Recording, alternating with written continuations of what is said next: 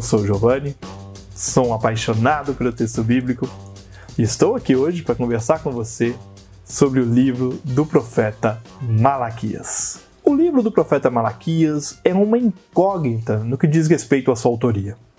O termo hebraico Malak significa meu mensageiro. O Targum, que são comentários, traduções e paráfrases da Bíblia hebraica em aramaico, aponta para Esdras como autor. Mais tarde, São Jerônimo também vai repetir tal apontamento. Séculos mais tarde, o teólogo russo Alexander von Bummerink vai apontar que o mensageiro é Esdras, mas a redação foi de um de seus ajudantes. Podemos então propor que a autoria seja mesmo de Esdras?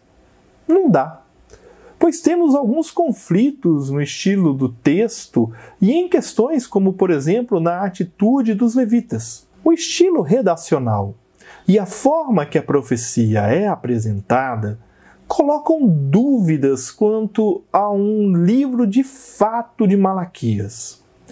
Isto porque ele foi considerado como parte integrante do livro de Zacarias, como um terceiro escrito profético acrescentado e que, posteriormente, por conta da redação final dos livros proféticos, foi separado novamente como unidade à parte. Esta separação se deu por identificar na leitura um único estilo autoral, diferentemente de Zacarias, que apresenta estilos variados de escrita. Se pouco sabemos o autor, podemos dizer que sabemos o suficiente do tempo em que foi escrito o texto.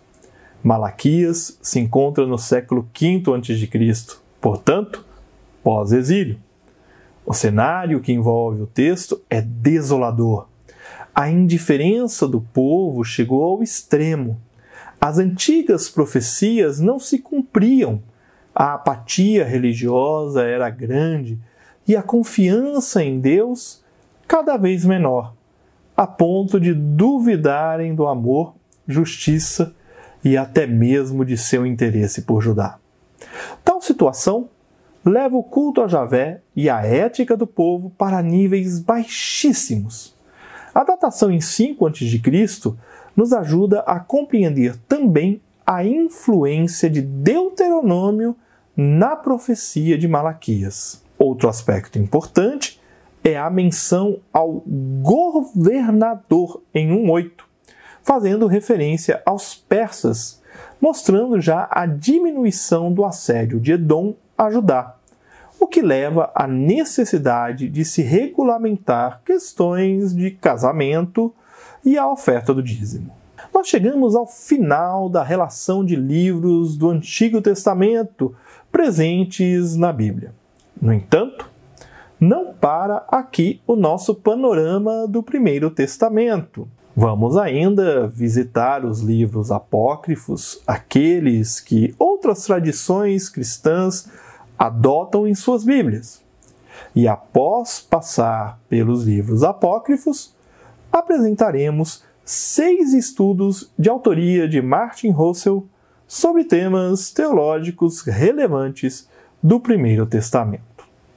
Eu espero que nesta jornada você se apaixone cada vez mais pelo texto bíblico e nós seguimos juntos, aprendendo com Jesus a leveza de viver.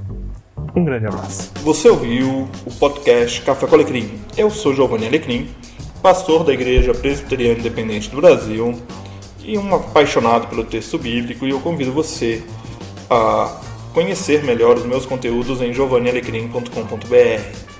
Um grande abraço e seguimos juntos, aprendendo com Jesus a leveza de viver.